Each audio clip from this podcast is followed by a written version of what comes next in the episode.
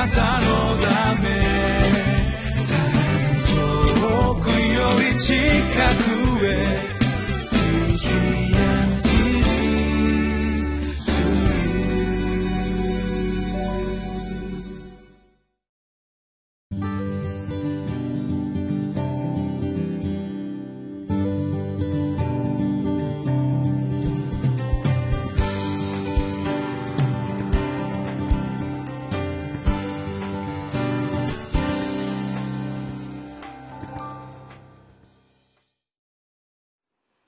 こんにちは。インマヌエル堺キリスト教会の津田聡樹と申します。今日から7月1日今年の後半の営みが始まります。服装も少し夏らしくさせていただきましたのでお許しください。さて昨日までの今年の前半を振り返るときにいろんなことがありましたけれどもその中の一つのトピックは記憶にも新しいことですがアメリカの現職の大統領が広島を訪れたということだったと思います。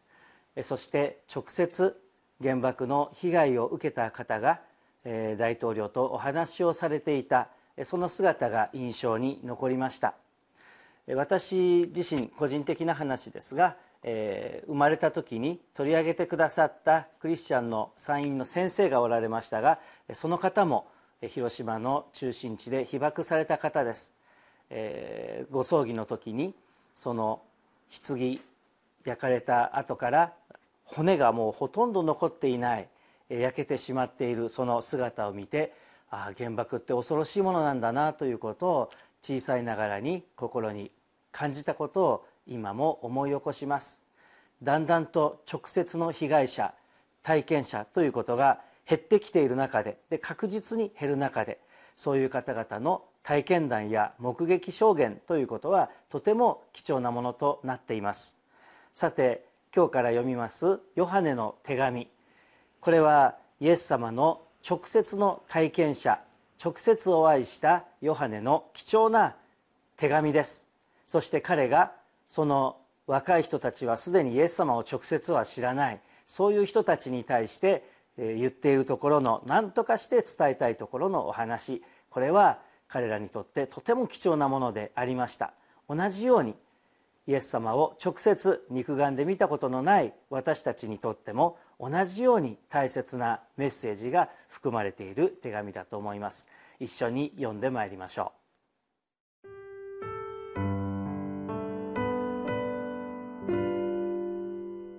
う。ヨハネの手紙第一一章一節から十節。初めからあったもの、私たちが聞いたもの、目で見たもの、じっと見、また手で触ったもの、すなわち命の言葉について、この命が現れ、私たちはそれを見たので、その証をし、あなた方にこの永遠の命を伝えます。すなわち、未父と共にあって、私たちに表された永遠の命です。私たちの見たこと、聞いたことをあなた方にも伝えるのは、あなた方も私たちと交わりを持つようになるためです。私たちの交わりとは、未父及び御子イエス・キリストとの交わりです。私たちがこれらのことを書き送るのは、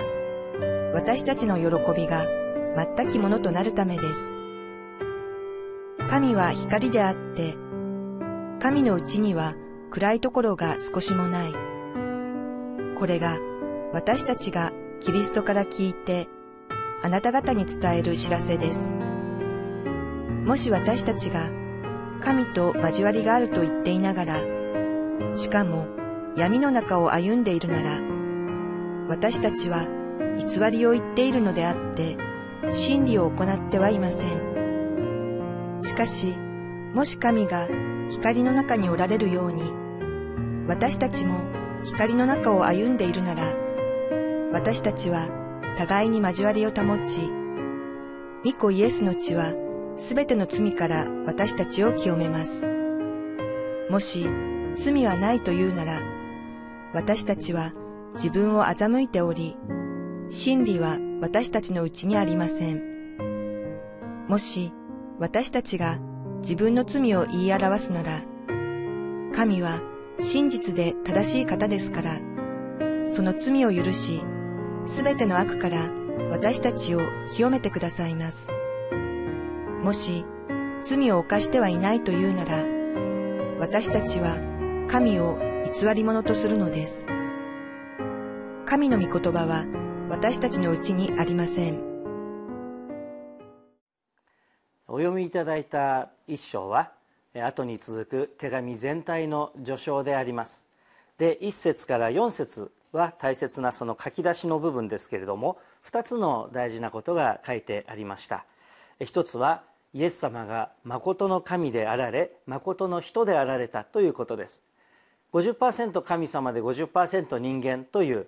ことではなくて100%神様であられるお方が私たちと同じ人間に100%なられたということであります。で初めからあったものという書き出しヨハネの福音書にも相通ずるところがあると思います。時間があったら比べて読んでみてください。初めからおられた神であられるということです。そして手で触ったものという言い方があります。目で見ただけでなくまたじっくり見てそして手で直接触れたヨハネが触れて寝食を共にしたそのことが強調されています。というのは、まあ、私たちの人間の世界にはいろんなものがすぐ違ったものや似て非なるものが出てくることでありますがヨハネの時代にもすでに異端的なものの芽が出始めていました。その一つがイエスという存在神の子という存在が人間に卑しい人間になんかなられるはずがない。霊である神様が人間のように見える姿を取られたんだ。人間のように見えただけだというそういう説を唱える人たちがいました。神は尊くて私たちに卑しい人間とは違うという何かへりくだった言い方のようでありますが実はこれは巧妙な間違いであります。もし神様がイエス様が100%人間となってくださらなかったのであれば私たち人間の救いということの希望も確証も基盤が揺るがされてしまうことになる大変危険な異端の目であります。イエス様は本当に人であられたということが第一。そして2番目に書いてあるのはそのイエス様との交わりということであります。その交わりを私たちが持つようになるためにこの手紙が書かれたのだと著者ヨハネは言っています。その交わりとは父なる神様と子なるイエス様の絶対的な交わり。そしてヨハネがそのイエス様と手で触れ直接お会いしてこの地上で持った交わり。さらにはその御子イエス様を通して父なる神様と持つことができるようになった交わり。そしてこのヨハネはイエス様と直接地上で共に交わりましたけれどもイエス様が十字架にかかられよみがえり天に昇られた後も変わらない。地上にイエス様がおられた時と変わらない神との交わりの中に生きることができたという証言。だったならだったらイエス様が昇天された後ヨハネが目で見えない手で触れることができないイエス様とも交わりを持ち続けることができたならば次に出てくる世代のあなた方もまた今の時代に生きる私たちもヨハネのようにこの神様と目に見えない神様と実質的な交わりを持つことができるという大切なことであります。その交わりを知りそれを通して喜びが私たちの喜びが全きものとなるためにこの手紙が書かれたというのです。知識においてもまた体験的な面においてもこの交わりが確かなものとなる時私たちの喜びは全きものとされていきます。さてここから手紙の本論が始まりますがこの一章だけではなく光と闇愛と憎しみ神の世界と罪の世界神の子供と悪魔の子供というはっきりとした区別がこの手紙に書かれている特徴です。ここではまず光と闇について書かれています。その3つの大きなポイントを挙げると一つ神は光であり闇がないという大前提。そして第2はかつては私たちは闇の中にいたという事実。そして第3に御子イエスの血によってかつて闇の中にいた私たちが光の中に移され今や私たちは神の光の中にあるのだという事実です。これに対して罪はないよ。私は罪を犯したことがないよ。と嘘吹くこと。それから光の中にいるはずなのに実際は闇との関わりがある。という2つのことにヨハネは警戒をしています。この2つは仲間です。私たちは罪はないよ。私は罪を犯したことがないよ。という罪に対しての感覚が曖昧であったならばそこから救われたんだ。救い出していただいたんだ。というイエス様の御業や神の愛に対しても曖昧なものとなっていきます。そうすると光の中の歩み歩みというものも曖昧になってしまうのです。ですから私たちはこの手紙を読みながら正直に罪を認めることとそして明確に罪を告白し許していただける信仰に立つことそしてその許しと救いをいただいて光の中へ歩むんだ。光の中で歩むのだと私たちを導いていく。それがこの手紙の目的です。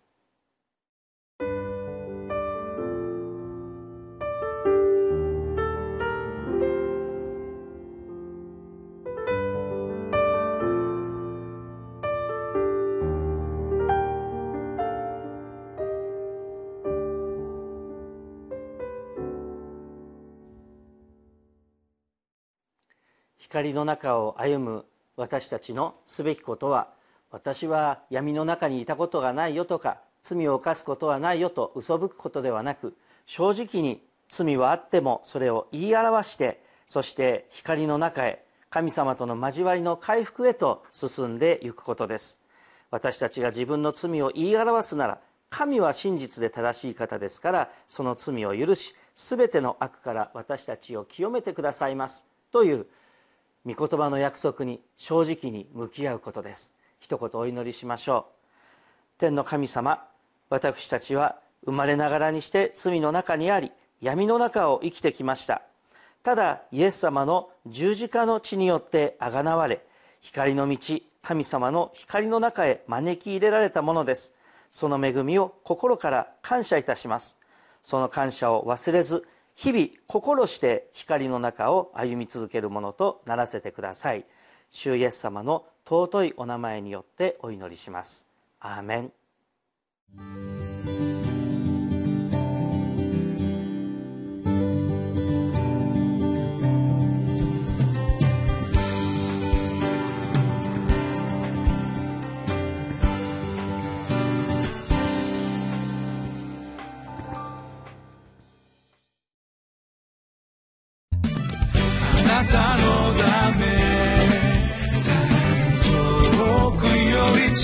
遠くより近くへ